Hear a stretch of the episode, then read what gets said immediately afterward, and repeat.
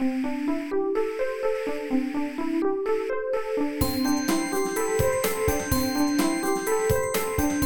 速中文，Slow Chinese。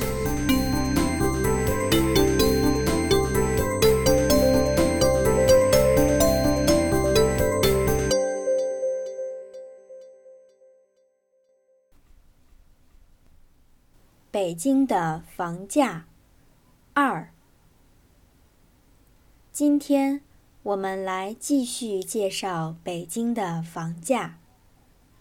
在上次的文章中，我们谈到炒房现象，也就是人们买卖房产赚取差价的行为。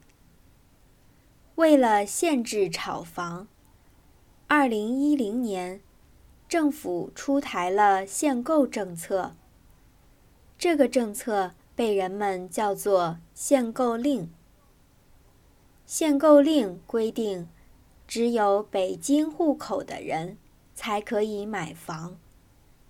已婚的人，每个家庭只能购买两套商品住房；单身的人只能购买一套商品住房。这样，在北京可以买房的人更少了。但北京的房价并没有因此停止上涨。原因也是多方面的。中国有句话叫“上有政策，下有对策”。对于限购令，有些人会钻空子。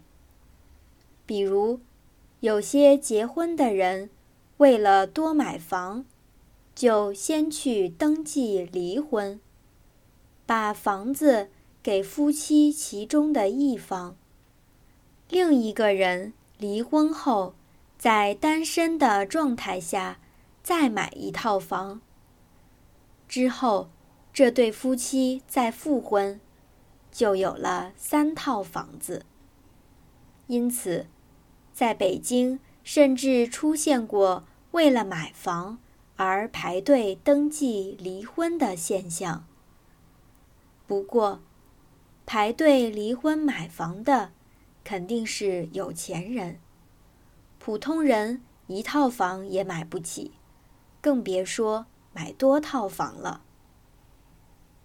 据我了解，相对于买房，许多国家的人更喜欢租房。为什么中国人这么热衷于买房呢？在中国有个传统观念，结婚要有婚房，这就让买房成为了结婚的必备条件。而婚房一般由男方家购买，或者。由双方家庭共同出钱购买，这给双方父母也带来了很大压力。在以前的文章中，我们介绍过中国的户口政策，孩子只能在自己的户口所在地指定的学校上小学、中学，因此。好的学校所在的区域，房价就更贵。这种区域叫做学区，这里的房子就叫做学区房。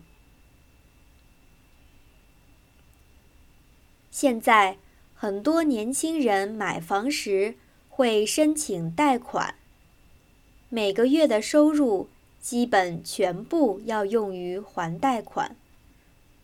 这样的人叫做房奴，也就是为了房子工作的奴隶。过去几年，北京的房价不断上涨，很多在北京工作生活的年轻人担心，如果现在不买房，将来就更加买不起了。所以，很多人选择买房当房奴。